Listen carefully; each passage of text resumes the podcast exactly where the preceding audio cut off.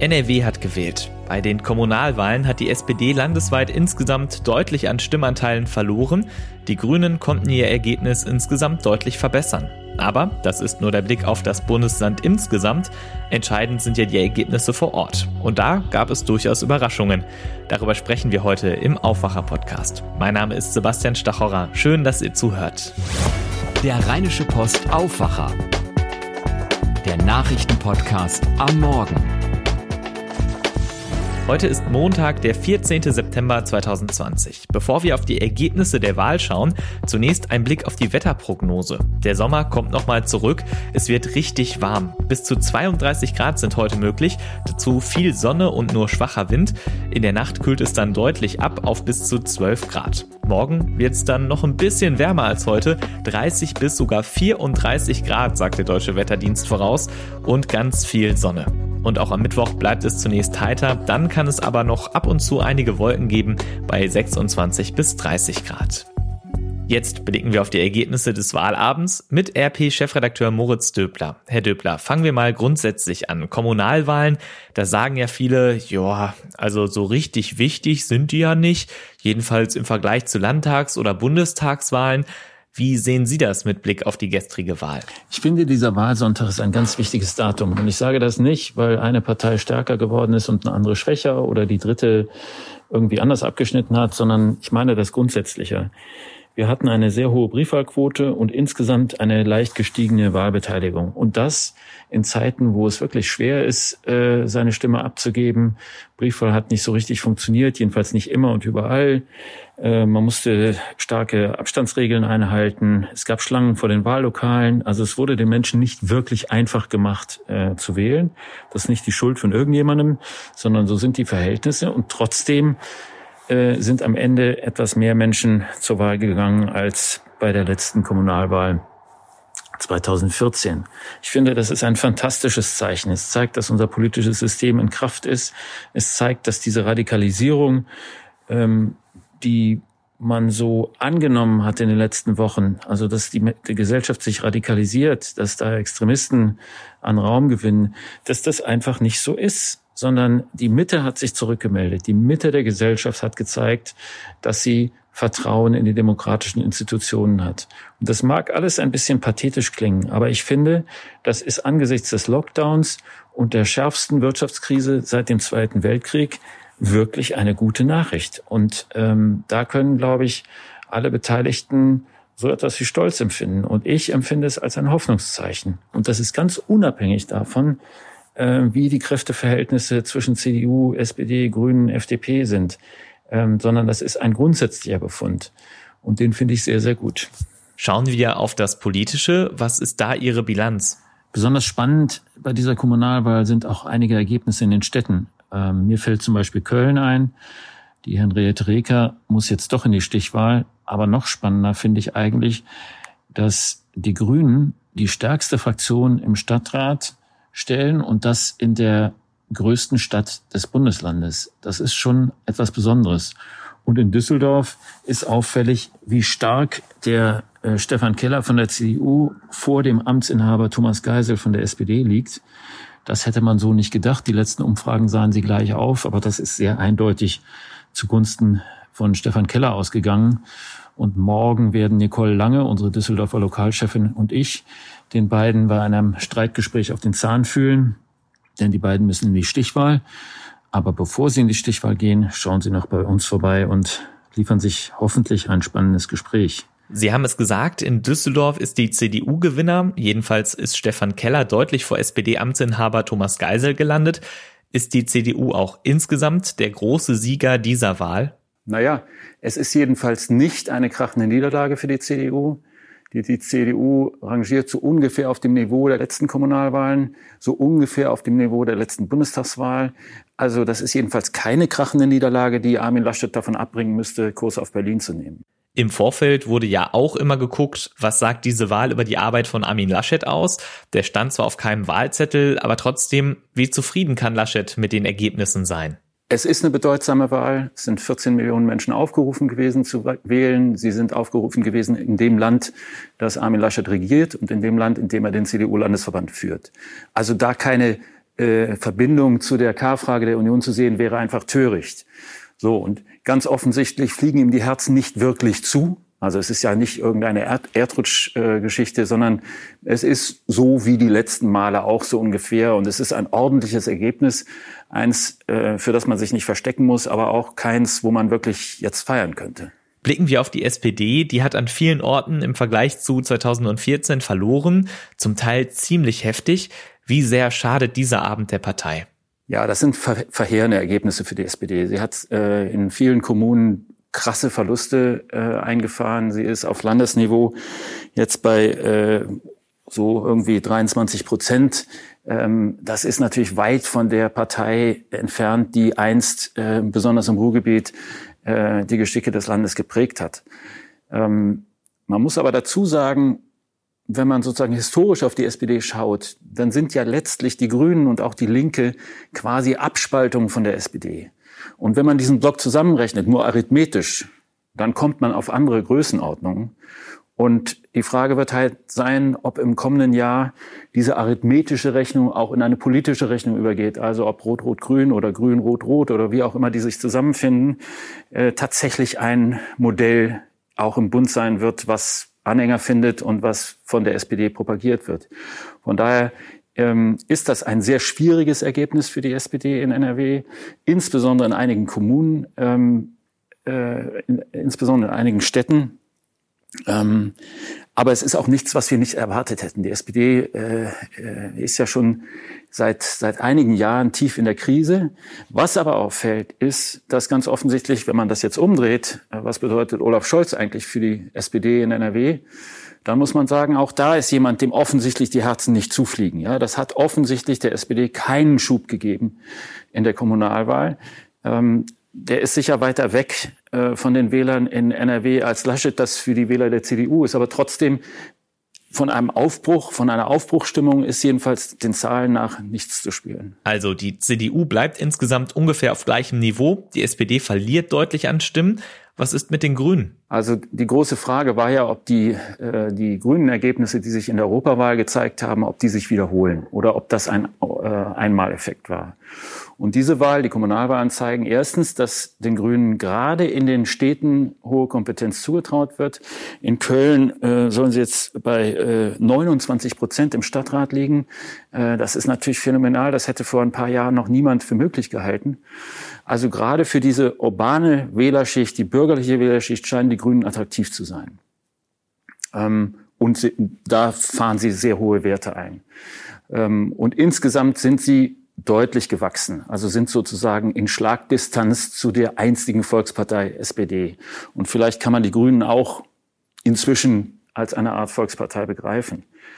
Die spannende Frage nächstes Jahr wird aber sein, ähm, wenn man sozusagen an die bürgerliche Klientel appelliert und dort die Stimmen holt, dann aber nicht bürgerlich regiert, sondern äh, auf Rot-Rot-Grün geht, also äh, kurz gesprochen, wenn man rechts blinkt, aber links fährt, dann wird das sicher sehr schwierig für die Grünen und alle Beteiligten im Bundestagswahlkampf.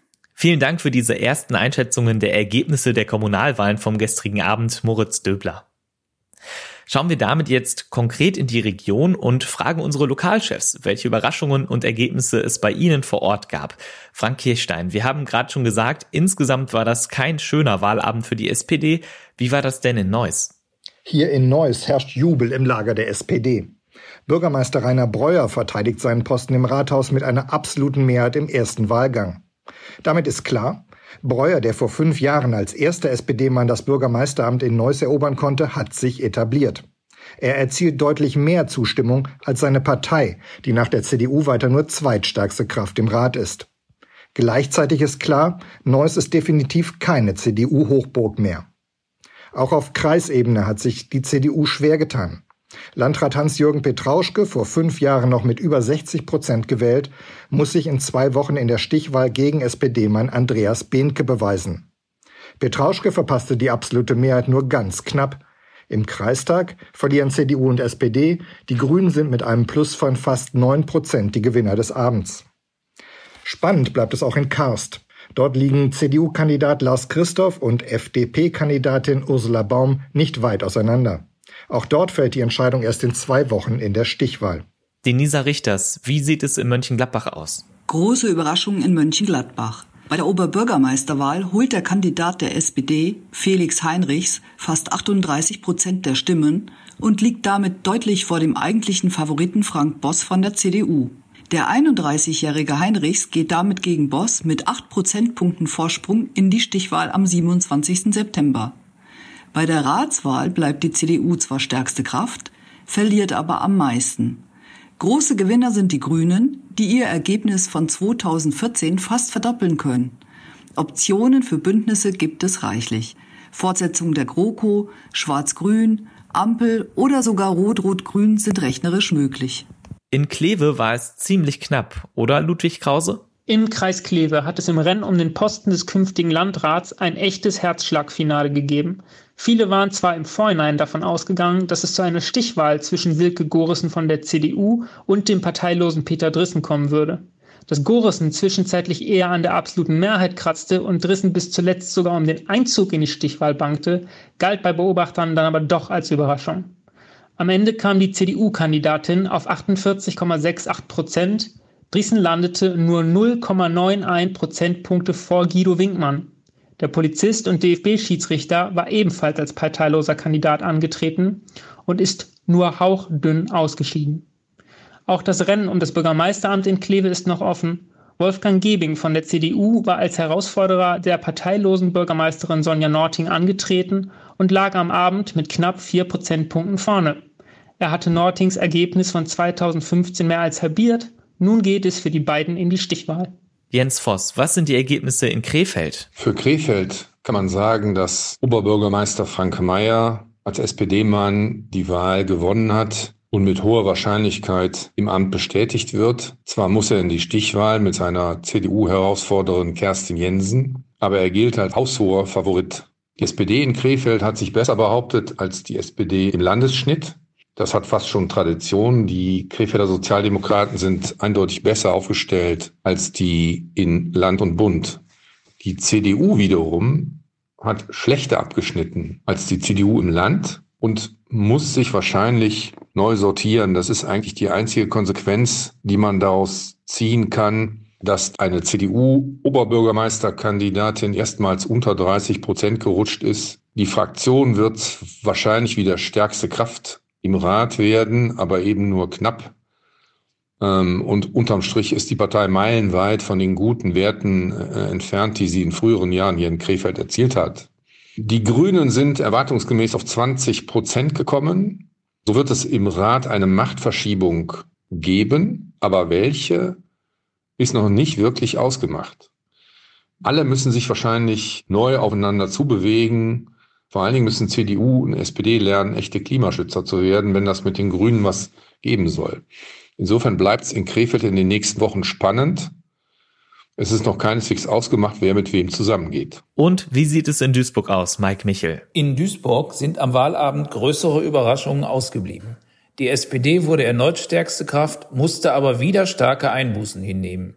Ob der Einsatz des wahlkämpfenden Oberbürgermeisters Sören Link sich für seine Partei am Ende ausgezahlt hat oder nicht, werden die Sozialdemokraten nun selbst für sich beantworten müssen. Möglicherweise wäre der Absturz der Partei ohne ihren Wahlkämpfer Nummer eins noch gravierender ausgefallen. Jedenfalls liegt der Ball nun in der Hälfte der SPD. Als stärkste Kraft ist es nun ihre Aufgabe, nach geeigneten Partnern zu suchen. Die große Frage ist, wird es neue Mehrheiten im Duisburger Stadtrat geben oder gibt es ein Weiter so, Seit an Seit mit der CDU? Rein rechnerisch würde das wohl knapp reichen. Gewinner sind auch die Duisburger Grünen. Sie werden nun mit klar gesteigertem Selbstbewusstsein in mögliche anstehende Sondierungsgespräche gehen. Ohne das Versprechen eines Umweltdezernenten und der Wiedereinführung der Baumschutzsatzung werden die Grünen wohl kaum für eine Regierungsbeteiligung zu gewinnen sein. Vielen Dank für die Eindrücke. Frank Kirchstein, Denisa Richters, Ludwig Krause, Jens Voss und Mike Michel. Alle Ergebnisse zum Nachlesen findet ihr natürlich auch auf RP Online. Da gibt es gleich auf der Startseite eine Karte mit allen Ergebnissen der Rats- und Oberbürgermeisterwahlen. Ich finde das ziemlich spannend. Die Kommunen sind da in der Farbe der Partei mit den meisten Stimmen eingefärbt. Und je kräftiger die Farbe, desto größer der Vorsprung der Partei mit den meisten Stimmen. Was ich ganz spannend fand, es gibt da jetzt auch drei grüne Flecken in Köln, Bonn und Aachen. Wenn ihr also einen Überblick bekommen wollt über die Wahlergebnisse in NRW oder wenn ihr gucken wollt, wie das in eurer Kommune konkret aussieht, dann seid ihr auf RP Online genau richtig. Und natürlich schauen wir auch auf die Ergebnisse der Wahl in Düsseldorf. Charlotte Großer aus der Antenne Düsseldorf Nachrichtenredaktion hat die Zahlen und Reaktionen. Guten Morgen, Charlotte.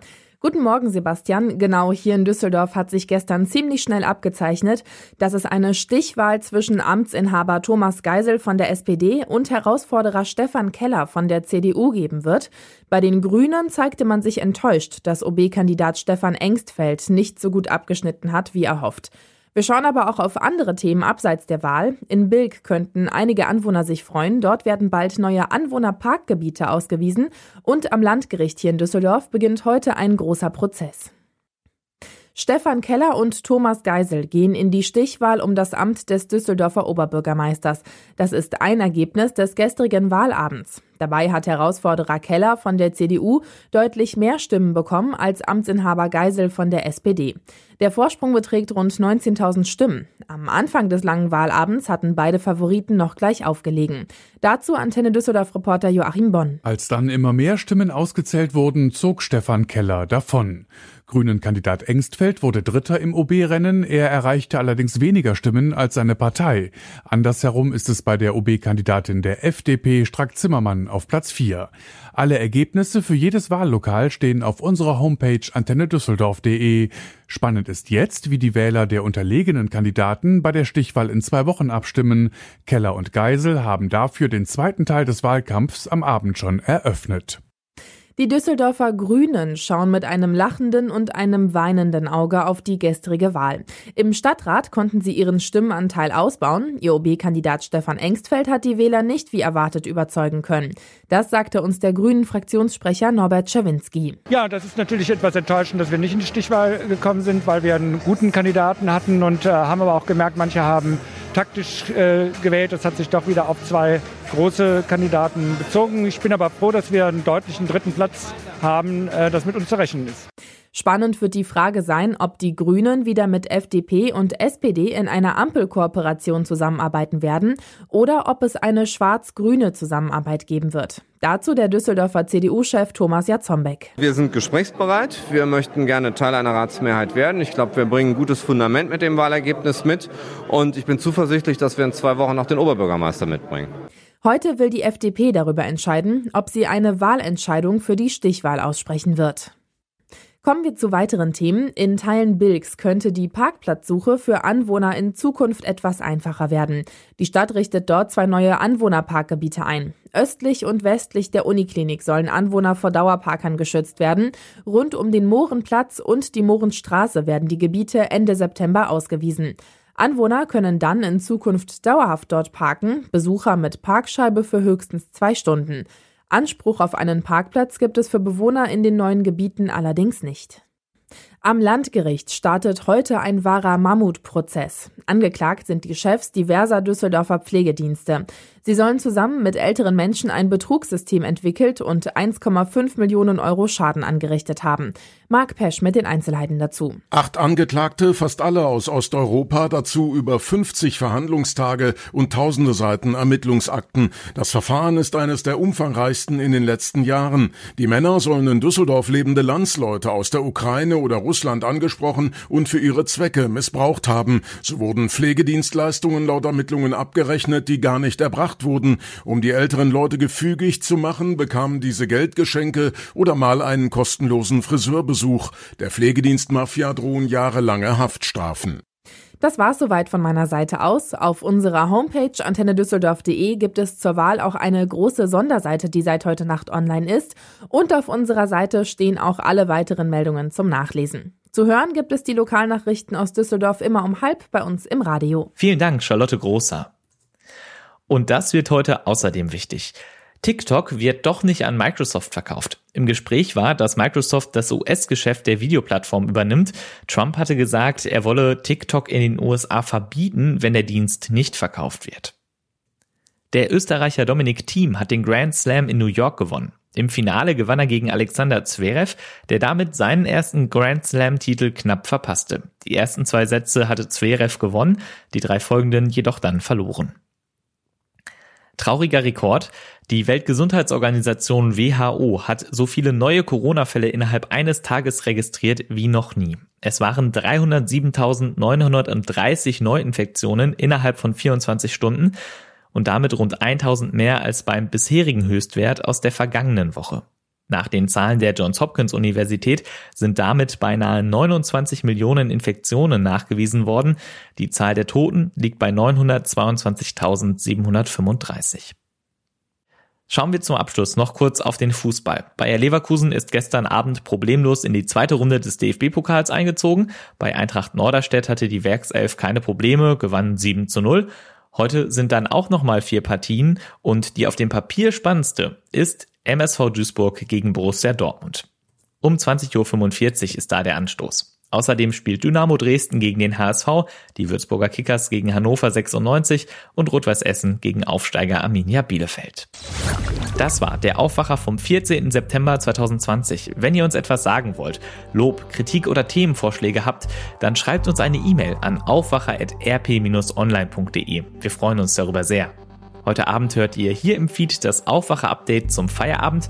Bis dahin hört doch mal in den Rheinpegel rein. Ich bin Sebastian Stachorer. Macht's gut. Mehr bei uns im Netz www.rp-online.de